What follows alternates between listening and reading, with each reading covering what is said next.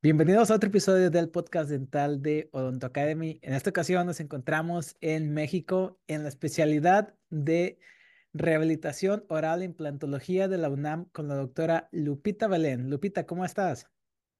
Hola Leo, muy bien. Aquí un poco de frío en Ciudad de México, pero todo ¿Frío en la. Ciudad de México? Dicen, dicen que hay frío en la Ciudad de México. Sí. Órale. Oye, este, ahorita que estaba haciendo la introducción, sácame de dudas. ¿Cuántas escuelas dentales pertenecen a la UNAM? Porque iba a decir a la Ciudad de México, pero también yo sé que en León hay una sede y luego eh, me parece que hay dos escuelas dentales, dos sedes en, ah, por ahí en CDMX y a ciudades circunvecinas. ¿Qué onda con lo de todas las escuelas dentales de la UNAM? Sí, creo, me parece que son cuatro sedes en total, que sería CU, que es donde estamos nosotros estudiando.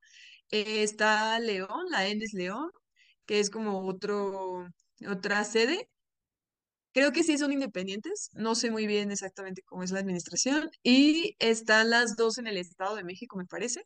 Y también en una de ellas hay especialidades, endoperio eh, y algunas especialidades. Realmente yo no soy de la Ciudad de México, entonces estoy conociendo. Afuera de la videollamada del podcast, este, me comentaste que tú también eres de Guadalajara, que también eres tapatía, que para los que ya me han conocido, pues ya saben que yo pertenezco a esa zona del país.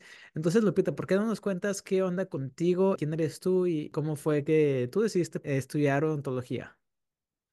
Ya. Bueno, yo soy Belén, eh, Lupita Belén, me conocen como en el medio. Soy de Guadalajara, soy tapatía, nací en Guadalajara. Estudié en la Universidad de Guadalajara, eh, mi licenciatura. ¿De qué Tuve, generación eres tú?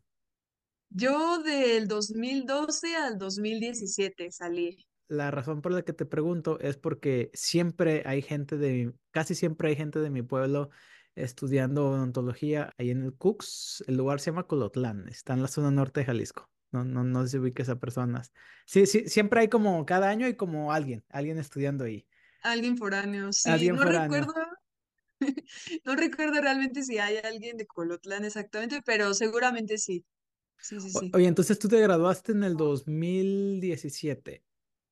Y acabas de entrar, ahorita estamos platicando fuera de cámaras, acabas de entrar a la especialidad de rehabilitación oral e implantología. Eso quiere decir que después de inclusive tu servicio te aventaste varios años como en la práctica privada y pues obviamente que aquellos que entren a tu Instagram, a todos los que entren a, pues ahí a, a revisar lo que haces, obviamente tú sabes mucho de odontología digital, entonces cuéntanos un poquito sobre ese aspecto de regresándonos a la primera pregunta que me fui muy, muy adelante, ¿por qué decidiste estudiar odontología?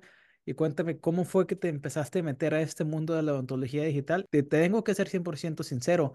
Yo pienso, yo que tengo ya siete años emigrado, ya tengo mucho tiempo aquí viviendo, yo siento que entrar a la odontología digital es muchísimo más difícil en México o en cualquier país de Latinoamérica por la dificultad que tienes en obtener un escáner, los software y todo lo que viene, pero de vuelta, vámonos primero a la pregunta, ¿por qué decidiste estudiar odontología?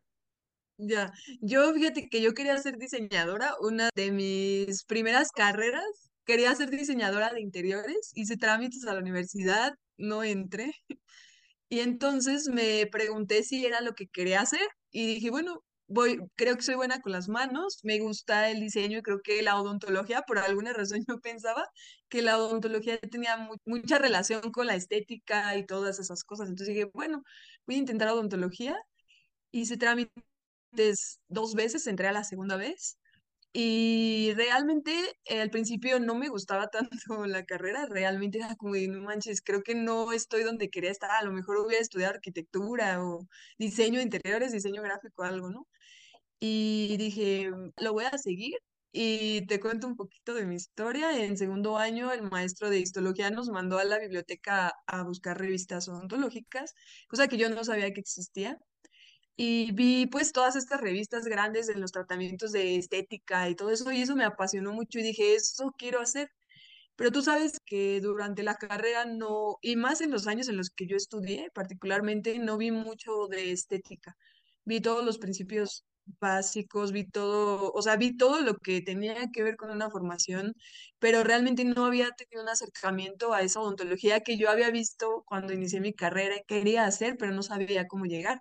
Entonces sí estuve un tiempo como de, no, creo que no, esto, esto no es mío, no quiero hacer esto. Sí fue como una lucha, pero decía, bueno, me, me gusta, o sea, me gusta esta rama y continué, terminé y continué. Y así es como decidí estudiar odontología, solo porque dije, bueno, soy buena con las manos y quiero como aprovechar o aplicar eso a otra carrera que no sea como tan artística.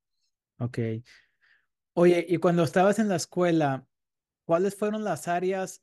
O sea, ya tú como estudiante, ya viendo pacientes, ¿qué te gusta? Sexto, séptimo, octavo semestre, ahí en la UDG. ¿Cuál fue el momento en el que tú más o menos te empezaste a inclinar como en el área de los tratamientos completos, la rehabilitación, los flujos eh, digitales? eh, o cómo, cómo fue que te nació como ese interés? Ok, de hecho, cuando yo estudié, o sea, yo no conocí un escáner hasta el 2019. O sea, te cuento que fue después de que yo salí de mi carrera, más o menos dos años y algo, que yo no sabía que existía la odontología digital. Realmente, en ese momento, cuando yo estudiaba, no teníamos tanto acceso a esta parte, siendo que, por ejemplo, programas de diseño ya estaban desarrollándose 10 años antes. Entonces, mm, no conocía la odontología digital durante la escuela. A mí me gustaba mucho la prótesis fija, me gustaban mucho las coronas, me gustaba preparar, encerar, hacer provisionales, todo eso siempre me gustó, pero no fue como de, ah, nunca lo vi como una especialidad. Y realmente, bueno, en México, para estudiar un posgrado se necesitan varias cosas, como en cualquier lado, creo. Entonces, una de ellas era que yo no tenía acceso económicamente a poder estudiar un posgrado. Entonces, cuando conozco la odontología digital fue, yo me metí a estudiar música, seguía trabajando como odontóloga, pero estudiaba la carrera técnica en música y me metí de asistente con un doctor que tenía el CEREC, el Prime, el primerito, eh, la cámara, El, la Bluecam, el viejito, el que tiene el, el fondo azul ese mero, y el tiene que la, la, la ruedita. Ese, ese mero, ese mero. Y este doctor tenía pues todos los juguetes, tenía una impresora 3D, tenía un escáner, el Blue Cam, y tenía Exocad. Entonces yo me acuerdo que yo vi eso y dije, wow, o sea, como que nunca no había tenido acceso realmente a eso y cuando empecé a trabajar con él como asistente, él nos dijo a la chava que era la técnico y a mí, ustedes pueden hacer lo que quieran, así nos dijo, agarren las cosas, hagan incrustaciones, hagan coronas siendo que yo no sabía nada, o sea, nada, nada, y háganlo y aquí tienen el horno, tienen todo, y ustedes muevan, le pican. Y yo, bueno, entonces yo lo asistía, lavaba mis cosas, hacía todo lo que tenía que hacer de asistencia y me iba al laboratorio, ¿no? Y me metía a hacer cosas en el laboratorio, llenar modelos, lo que sea, ¿no? Y me acuerdo que un día yo llegué en la mañana y él estaba usando Exocat y Exocat tiene colores muy llamativos. Entonces dije, ¿por qué se ven los dientes de color amarillo, no? Entonces dije, yo le, le dije, Doc, ese programa qué es, no lo había visto, ¿no? Y me dice, ese es Exocat. Y yo, ah, ¿En yo qué año fue saber esto? usarlo. En el 2019 a finales más o menos, más o menos. Entonces le me dijo él, es este es Exocad, mira, tú muévele. En ese momento no había tantas personas que usaran Exocad en México. Entonces era como pícale y muévele y ve videos en otros idiomas y yo me empecé a meter mucho, me gustó mucho. Entonces veía videos en inglés, veía videos en chino, en ruso, en lo que pudiera para poder aprender. Pero yo sabía que yo veía, pues empecé a seguir a doctores en Instagram que hacían cosas con Exocad y yo decía, no, yo quiero diseñar como ellos, ¿no? ¿Cómo voy a hacer esto, no? Y entonces, pues vino pandemia, yo seguí trabajando con él y después me fui a trabajar a Querétaro con el doctor Johan, porque yo no sabía quién era el doctor Johan, pero yo dije, él tiene todas las máquinas, ellos diseñan, eh, yo voy a, o sea, yo voy a poder diseñar si me voy a aprender con él.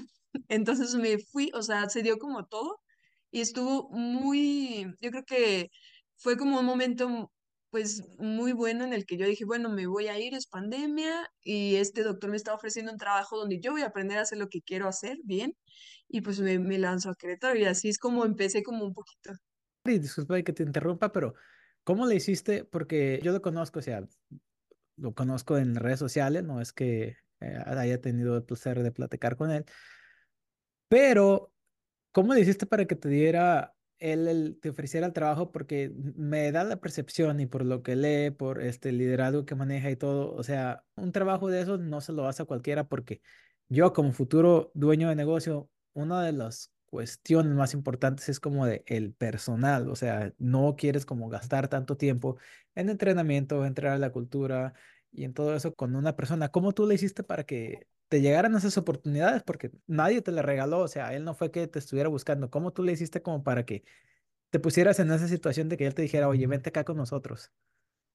Estuvo muy raro. Fíjate, fue pandemia, ¿no? Entonces estábamos en el 2020, eh, más o menos como en septiembre es mi cumpleaños, ¿no? Entonces me acuerdo que yo, yo lo seguía, pero yo no sabía quién era él. O sea, yo lo seguía porque veía que hacía odontología digital en Querétaro, pero realmente nunca me había metido como a explorar su perfil y quién era él y su trayectoria, etcétera. No sabía nada.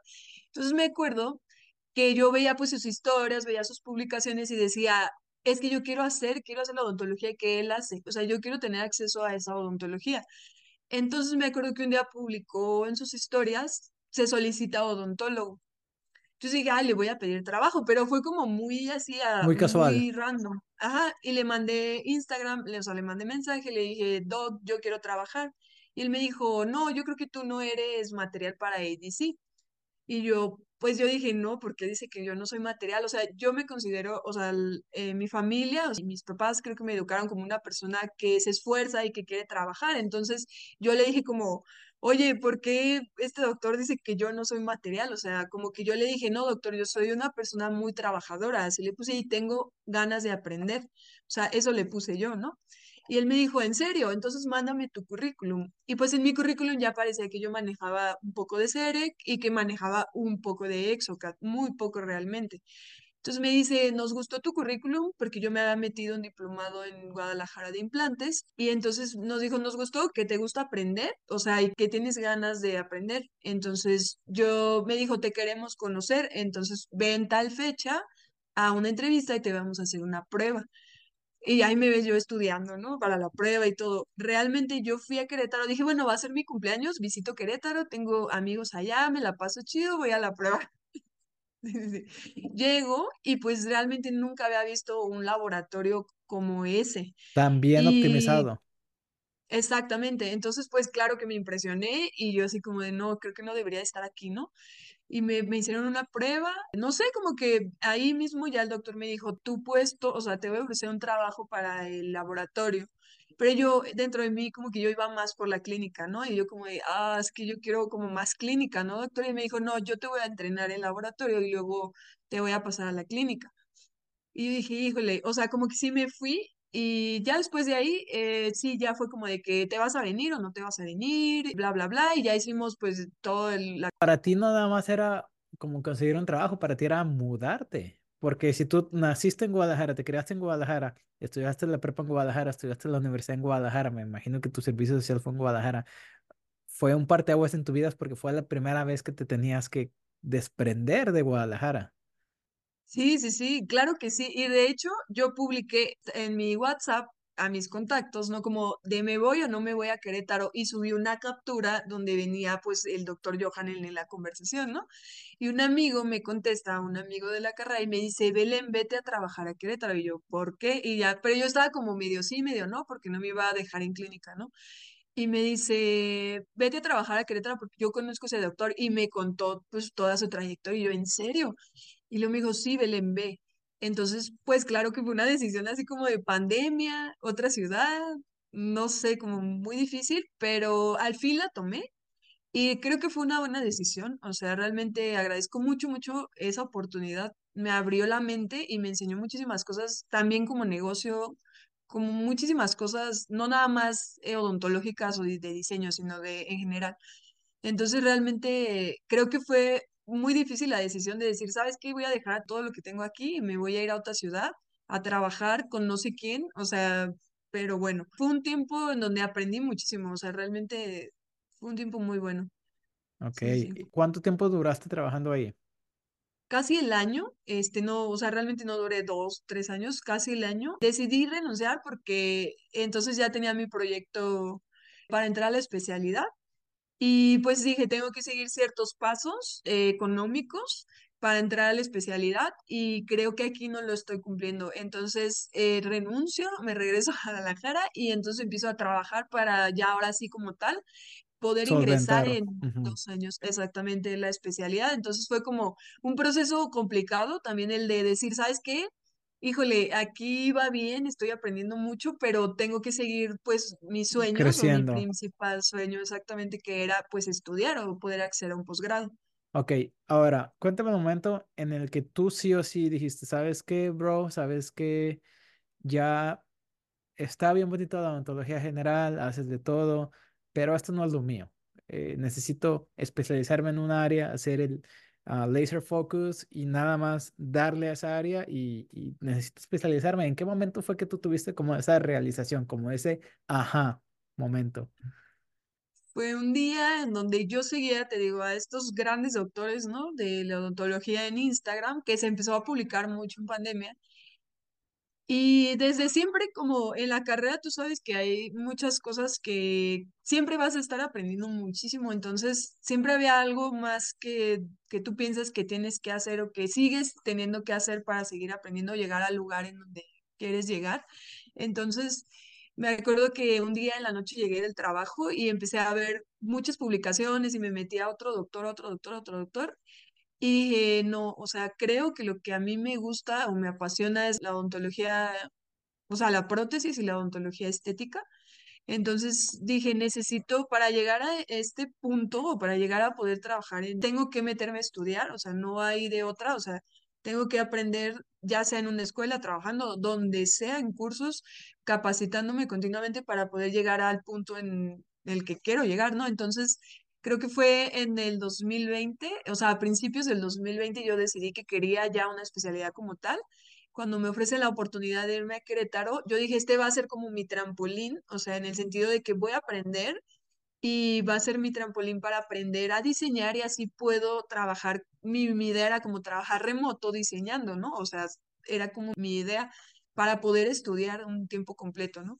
Entonces me acuerdo que esa fue como mi decisión, entonces a partir de ahí creo que empecé a tomar muchas decisiones relacionadas a la especialidad que más bien yo quería quedarme un poco más de tiempo en Querétaro, pero pues todo se va dando, o sea, ¿sabes? Como que vas caminando conforme el paso.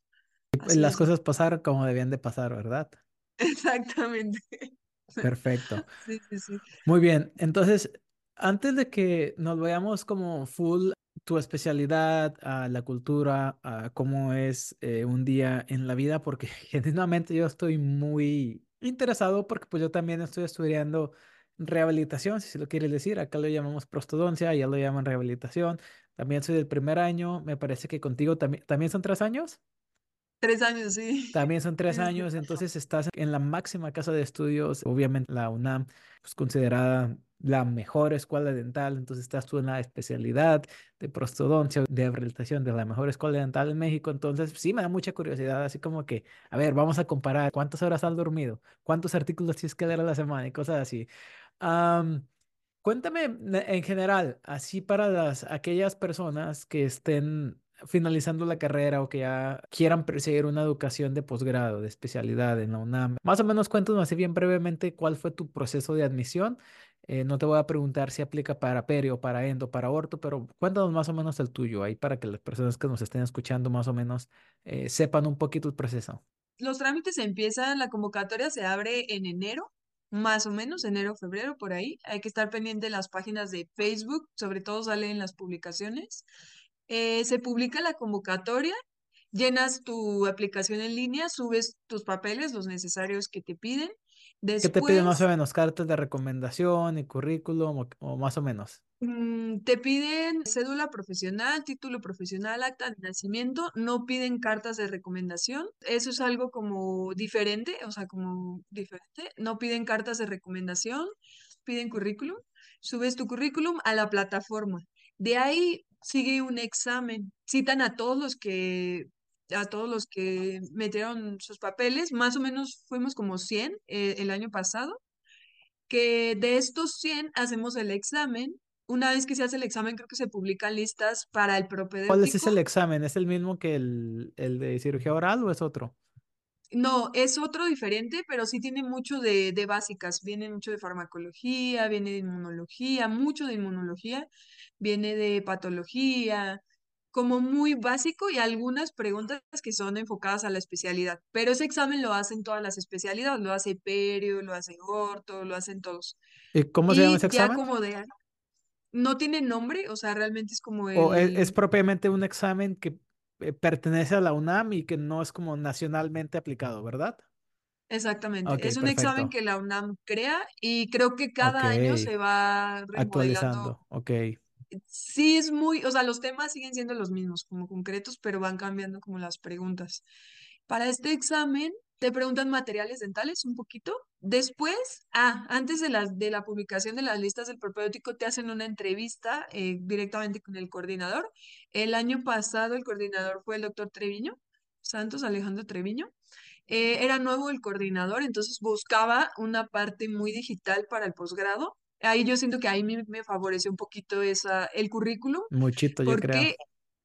sí, sí, sí, sí, sí, porque él ya buscaba como integrar la parte digital al posgrado, ya que otras escuelas en México ya están llevando como La Salle, Puebla, UDG, ya están llevando un poquito más digital la parte del posgrado. Siento que como que UNAM estaba un poquito ahí todavía en más o menos. Entonces, te haces la entrevista con el coordinador, te dan tu fecha y todo. La entrevista dura poco, te preguntan tu currículum, por qué vienes de Guadalajara, si vienes de otro lado, por qué quieres la UNAM, por qué quieres ser especialista, todas las preguntas como normales. Después de la entrevista se publican los resultados como 15 días después para el propedéutico. De estos 100 personas quedan como 25, 26. Nosotros fuimos 26 a propedéutico. Y uno de los propedéuticos más largos de México es el de la UNAM porque dura prácticamente casi tres meses. Entonces, yo tenía un trabajo en Ciudad de México y yo me vine a trabajar. Tengo un año y medio viviendo aquí en Ciudad de México. Vine por trabajo, aplico y tuve que renunciar a mi trabajo porque no tenía la oportunidad de seguir trabajando y estudiando. Entonces, sí fue como que, híjole, o sea, vine a Ciudad de México, renuncio a mi trabajo me dedico completa. Obviamente ya tenía mi plan, o sea, el plan que estábamos hablando y dije, bueno, vamos al propedéutico, te inscribes al propedéutico, pagas el propedéutico y entras a básicas en la mañana, te dan básicas dos horas de 8 a 10, después te vas a área y el, pro- el propedéutico de prótesis es mucha práctica. Entonces, pues práctica tras práctica tras práctica y así. Creo que en general así es en todas las escuelas. ¿A qué te refieres como a práctica? O sea, ¿ves pacientes o en el laboratorio y todo eso? laboratorio. Es más que nada laboratorio, sí. Prácticas en tipodonto, prácticas eh, de removible, de todo lo que tiene que ver con la especialidad, eh, prótesis totales, enfilados, procesados, fija, este, adhesión, preguntas, exámenes. Entonces vas como todo el proceso tiene como un programa, vas siguiendo pues el programa, exámenes, prácticas, mm, lo que tiene que ser. Y al final haces un seminario y ya te asignan un tema o tú decides un tema con tu asesor, lo expones y ya a partir de eso se hacen los exámenes finales y se publican resultados. Realmente es, este, bueno, yo sentí, nunca había hecho un propedéutico, sentí que era muy competido porque había gente muy preparada, realmente había gente que decías, no inventes, se sabe el libro de memoria, o sea, sabe el autor, la página y todo, y tú decías, híjole, tal vez yo no me sé el libro de memoria o no lo tengo todo aquí, pero creo que también analizan como en este periodo que es bastante La largo, personalidad. la personalidad, si vas a concordar con el grupo, todo eso también juega importante en este propedéutico. En las demás no sé muy bien cómo, cómo sea, pero sí más o menos algo así, ¿Y de más o menos así. 26 cuántos se quedaron? 12, se Oh, wow. quedan dos. Entonces son 36 en total. De los 26 escogen a 12 y ya los Sí, pero por, en 26. total entre primer, segundo y tercer año son 36. En dos generaciones a veces aceptan 11, a veces 12. Wow. Está muy grande el número. Sí, sí, sí. ¿Cuántos aceptan en, No, yo creo que es mucho menor, ¿cierto? Depende. Aquí en Chicago aceptan a 556. Yo soy el año que somos 6 y es uno de los programas más grandes del país. Hay universidades como Yukon que aceptan a 2 por año. De Michigan acepta 4. Iowa me parece que acepta 3. Entonces, hay unos programas que aceptan a uno. Entonces, imagínate. Sí, es mucho, sí, es realmente mucho. Y sí, o sea, somos 12 somos como 35 en total de los tres años. Y pues ahí estamos en la escuela aprendiendo realmente, sí. Sí, sí, sí. Muy bien, Lupita, está súper interesante todo lo que nos estás contando y definitivamente yo creo que quedar en una especialidad no es fácil ni aquí, ni en México, ni en Colombia, ni en China. Y pues felicidades, este honor a quien honor merece. Eh, se ve que el proceso estuvo un poquito interesante, un propedéutico de tres meses, la verdad, yo no me lo imagino haciéndolo yo, no cualquiera. Felicidades para ti, para todos tus compañeros. ¿Qué te parece si nos cuentas un poquito de rehabilitación propiamente dicha en tu universidad? Estás en primer año, yo todavía en mi primer año siento que no sé eh, absolutamente nada. Comparación con los de segundo año, con los de tercer año, cuéntanos un poquito más de, de tu especialidad, este, cómo son tus días, cómo son tus semanas, más o menos qué procedimientos estás haciendo, porque de repente a lo mejor alguien escuchando este podcast va a ver un poquito más lo que conlleva ser un rehabilitador y a lo mejor dice, oye, a lo mejor eso me late más que andar haciendo coronas unitarias, a lo mejor andar haciendo eh, clases uno clases 2 de Black y limpiezas, a lo mejor lo mío es más como hacer full mouth rehabilitation. Entonces cuéntame un poquito más de cómo es tu vida como estudiante de primer año. Ok, bueno, mira, como en todo hay partes buenas y partes malas. Es, como dices, estamos en la máxima casa de estudios de México, la UNAM, y realmente uno tiene mucha ilusión de entrar a la UNAM cuando estás en Guadalajara o en cualquier lado y dices, wow, la UNAM, ¿no? Y obviamente lo tienes en un nivel que dices, si voy ahí, voy a aprender mucho. Pero como eh, creo yo, una particular opinión es que la educación en México tiene que, tiende a ser, o en muchas partes, o más bien cuando tú quieres aprender algo, va a ser también autodidacta de cierta manera. Y tienes que ser autodirigido y tienes que ser autodisciplinado para poder llegar o, o tratar de solucionar los casos que estamos llevando. Una de las ventajas de la UNAM, no porque la, la esté vendiendo, es porque estamos en la ciudad más grande de México y los pacientes, no inventes, es, o sea, es algo no, o sea, hay lista de espera de dos años, creo, algo así. Entonces, si un paciente no te acepta un tratamiento, siguiente paciente y siguiente paciente y siguiente paciente, y los pacientes tienen mucha fe porque están en la UNAM, entonces también es como de doctora, es que ya fui a, a no sé cuántas clínicas con no sé cuántos doctores y no me han podido resolver y por eso vine aquí. Entonces, una de las cosas por las que yo elegí la UNAM fue porque sabía que iba a haber muchos pacientes. La ciudad más grande de México, hay demasiados pacientes, demasiada práctica. Entonces, eso es una ventaja, podría decir. Paciente uno, paciente 2, paciente que a lo mejor no acepta el tratamiento, siguiente paciente y siguiente paciente, y siempre tienes pacientes.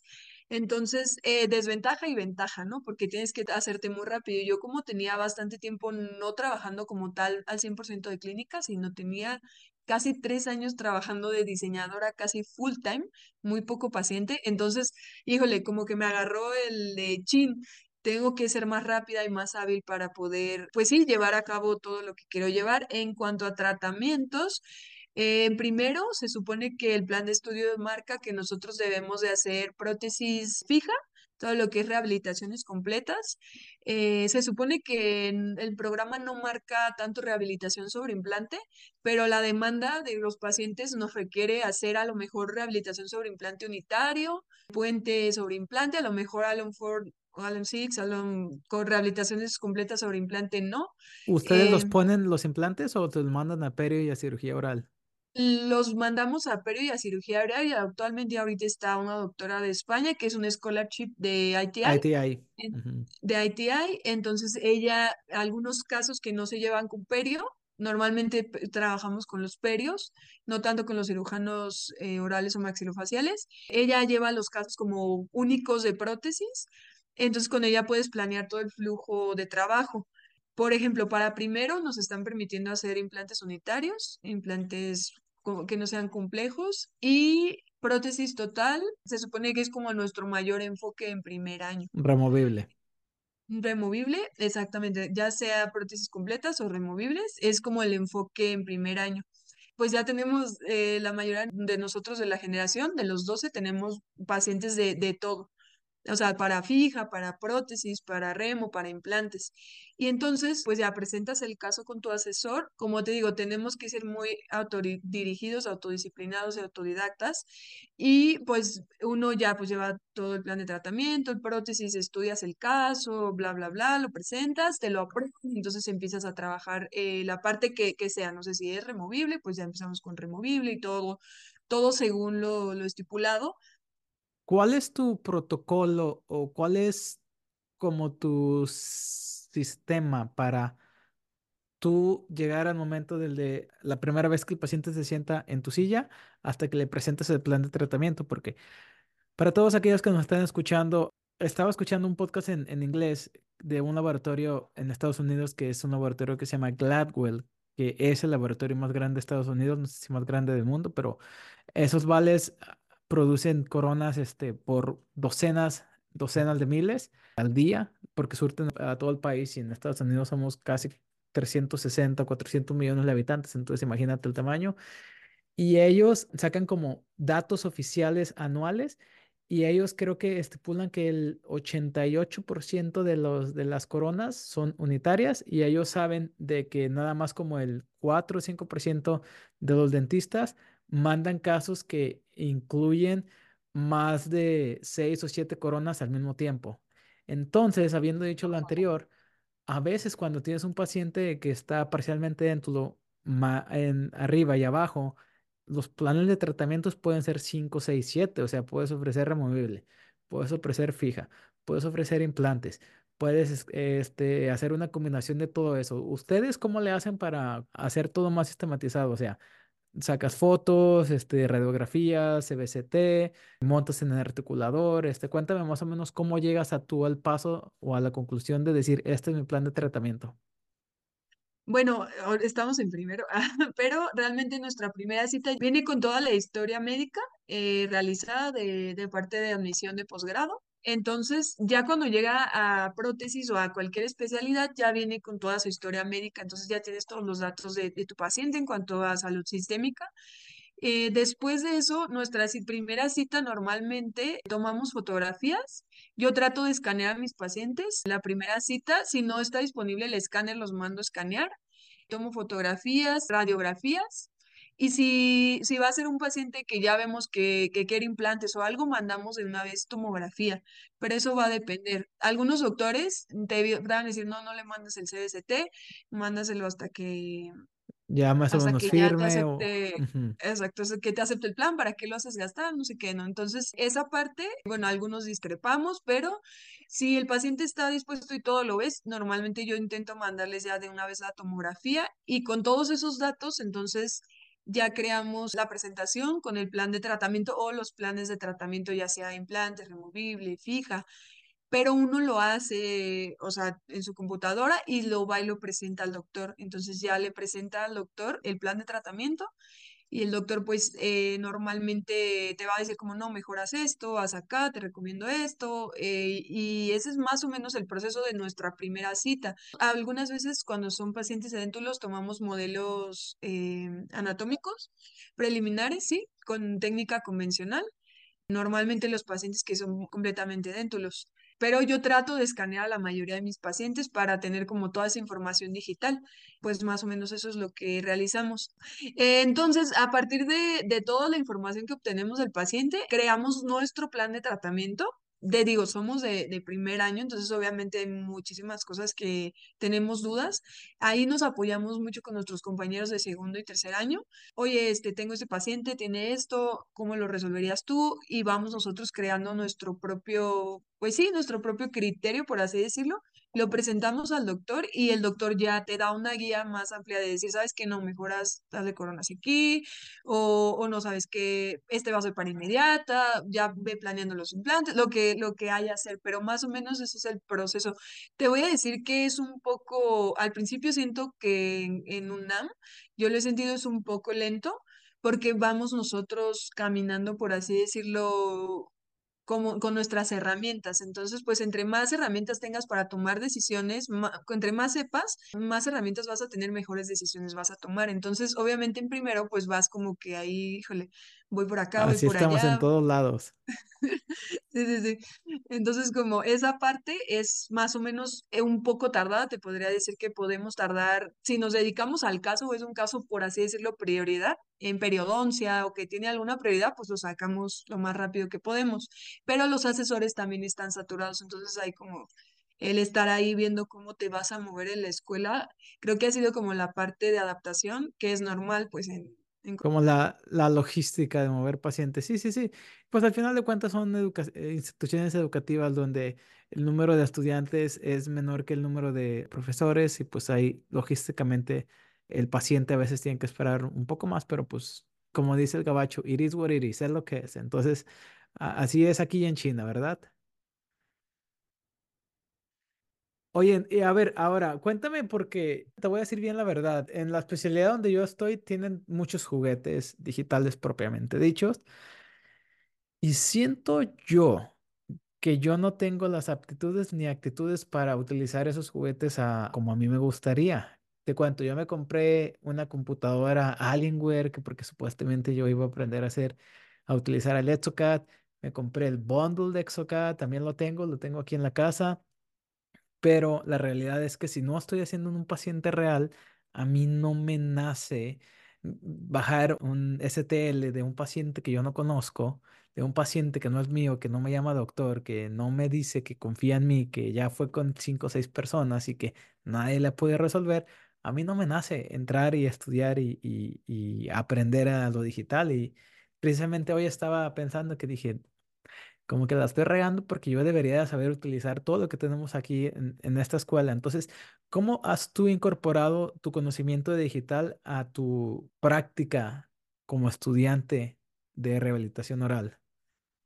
Creo que estamos en el escenario contrario. Realmente tenemos el escáner en la escuela. La verdad, eso fue como genial. Tener el escáner en la escuela es una gran herramienta.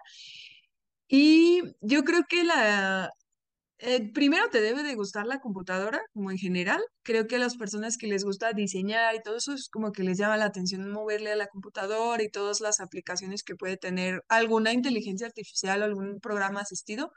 Yo como lo he aplicado, yo siento que estoy entrando al revés en el mundo analógico cuando soy demasiado digital. Entonces, yo estoy como en esa, en el contrario que tú, en ese sentido. Entonces, lo que he tratado de hacer con mis pacientes, pues, es diseñar para su encerado diagnóstico, encerar planeaciones de implantes, también las hago digitalmente, las guías quirúrgicas. Tengo una impresora, bueno, en, en mi casa, tu casa, y, y así yo trabajo. Tenemos la fresadora en la escuela, fresamos los PMMA, los provisionales, los diseño y yo los aplico trato de hacer la mayoría de mi trabajo, por así decirlo, en paciente, no mandarlo tanto al laboratorio. Ya si es una cosa más compleja, eh, no sé, eh, que voy a estratificar o que va a ser algo que yo no puedo hacer, bueno, entonces ahora sí ya es como que se deriva al laboratorio, pero como todas esas coronas unitarias, provisionales, planeaciones de implantes, las diseño en Exocad hago las planeaciones y lo ofrezco, lo imprimo y lo trato de aplicar lo más que pueda en el posgrado. A mis pacientes les hago sus encerados, les explico con la computadora cómo les enseño el Exoca, les digo, mire, esta es su foto, por eso estamos tomando la fotografía, la vamos a integrar en su planeación y trato como de meter un poquito la parte, pero al contrario, yo siento que estoy al revés, Al revés. aplicando exactamente. Oye, y en las situaciones en las que no puedes utilizar digital, ¿cómo te va con lo análogo? Porque, o lo analógico, porque es lento y hay muchos errores. Sí, para saber tú diseñar, por así decirlo propiamente dicho, creo que sí, sí tienes que tener las bases que no son analógicas, que son los principios mecánicos de, no sé, de una prótesis, ¿no? Y los tienes que entender, que te cuesta, a mí me costó mucho trabajo siendo odontóloga, que no había tocado tanto en el laboratorio, en la ODG no ves tanto laboratorio, entonces que los ejes de inserción, todo esto como que me costaba un poco de trabajo pero lo, bueno, ahora sí, re- como yo tengo un tiempo reducido, yo sigo trabajando, parte de, aunque es de tiempo completo, sigo trabajando durante mi posgrado, entonces eh, trato de optimizar los tiempos lo más que pueda. Sigues si por diseñando. ejemplo, sigo diseñando, si un encerado analógico me voy a tardar un día, mejor lo voy a hacer digital porque voy a optimizar el tiempo que necesito, ¿no? Entonces como que yo trato de verlo de esa manera, ya como por ejemplo cosas que son inevitables hacerlas analógicas, lo tengo que hacer y creo, siento que todavía me falta un poquito de práctica, pero pues poco a poco se va, se va dando Ok, entendido. Entiendo perfectamente. Estás hablando con alguien que no tiene tanta experiencia, nunca había trabajado eh, en la prostodoncia propiamente dicha. Yo siempre nada más me la pasaba en el mundo de la ontología general, nada digital. Entonces yo ahorita trataba de hacer como lo más digital posible y ya dije, no, ya, ya me voy a dar por vencido. El primer año me voy a dejar llevar como me lleva la corriente, como lo están haciendo la mayoría de mis compañeros.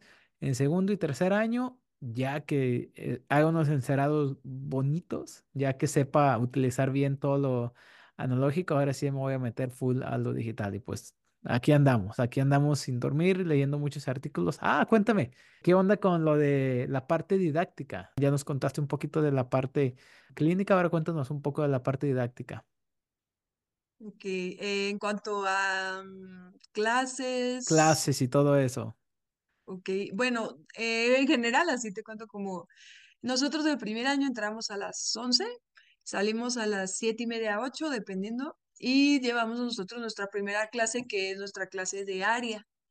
Entonces vamos a, por ejemplo, eh, prótesis total, no sé, rebases, eh, bases, eh, todo lo vamos como viene un programa y llevamos nuestra clase.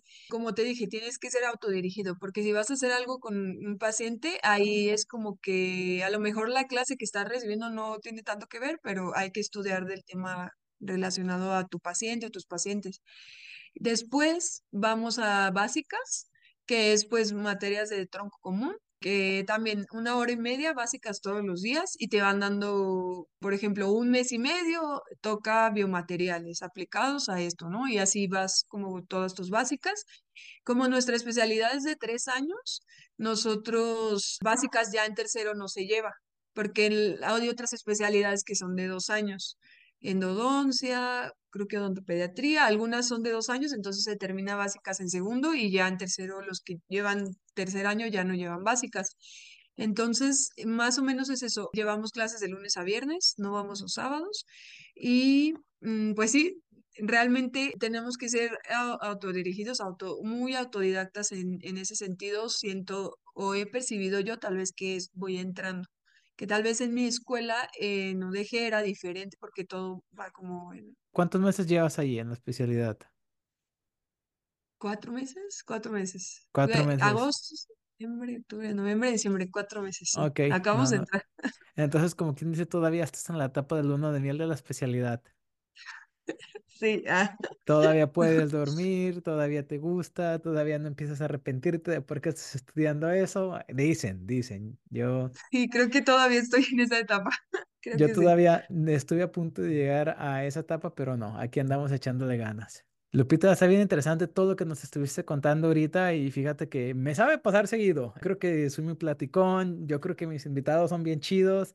Este, no sé por qué pasará tanto de que traemos como una agenda de cosas para platicar, de temas más odontológicos y luego ya empiezo a conocer un poquito del tema de las personas y como digo, a ver, espérate. Esto está también bien interesante y nos metemos a hablar un ratote de, del invitado.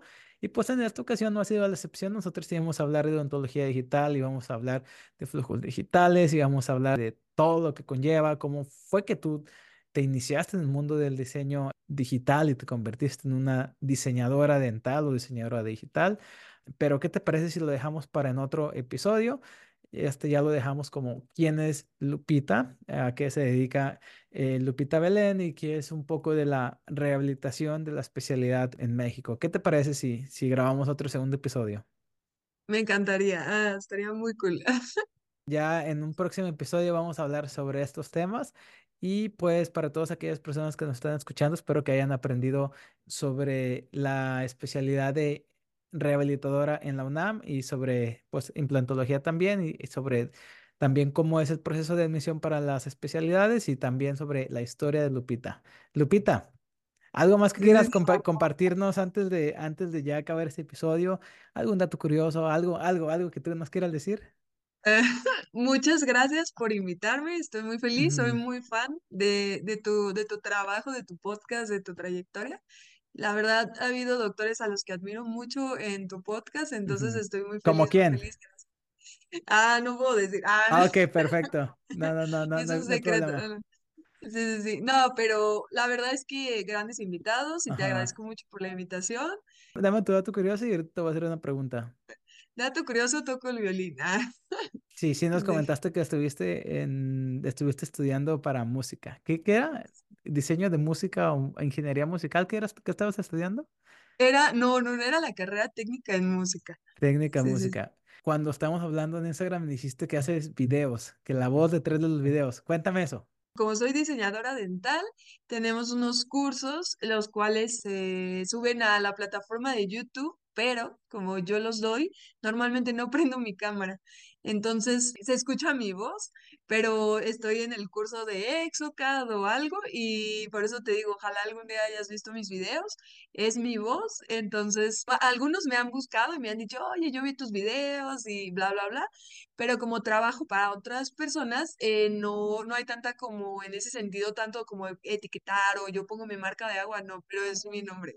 No me vayas a llamar malinchista, yo soy tan mexicano como lo es el tequila, tengo nopal en la frente, pero yo para buscar esas cosas las busco en inglés porque hay el triple, quíntuple, hay 10 veces más de videos en inglés que en español, entonces ya por default yo me voy al inglés, pero ya sé para cuando esté atorado y ya lo voy a buscar. AutoCAD, tips para encerar eh, arcada completa. Arcada completa, sí, ahí están. Sí, para los que lo quieran ver, pronto voy a abrir tal vez un canal para que lo vayan viendo de tips de Exocad y cosas digitales, a ver si, si les gusta. Ok, perfecto. Entonces aquí la vamos a estar esperando y ya cuando lo, lo abras, este, me avisas para, para repostearlo. Y pues, pues muchas gracias por tu tiempo, muchas gracias por todo lo que nos estuviste contando. Seguramente tienes muchas cosas que hacer relacionadas a la especialidad. Ya te voy a dejar para que las hagas. Y pues nos vamos a ver en otros episodios, este, nos vamos a ver en un futuro para grabar el episodio propiamente dicho sobre pues la odontología digital. ¿Qué te parece? Perfecto, muchísimas gracias, Leo, por todo. Saludos desde Ciudad de México. No, del de CDMX. Desde CDMX, sí, ahorita desde CDMX. Ok, muy Pero bien. muchísimas gracias. Me Nos dio mucho gusto conocerte. Hasta luego. Igualmente. Ahí lo tienen amigos, la doctora Lupita Belén. Eh, espero que les haya gustado este episodio y nos vemos en el próximo. Bye bye.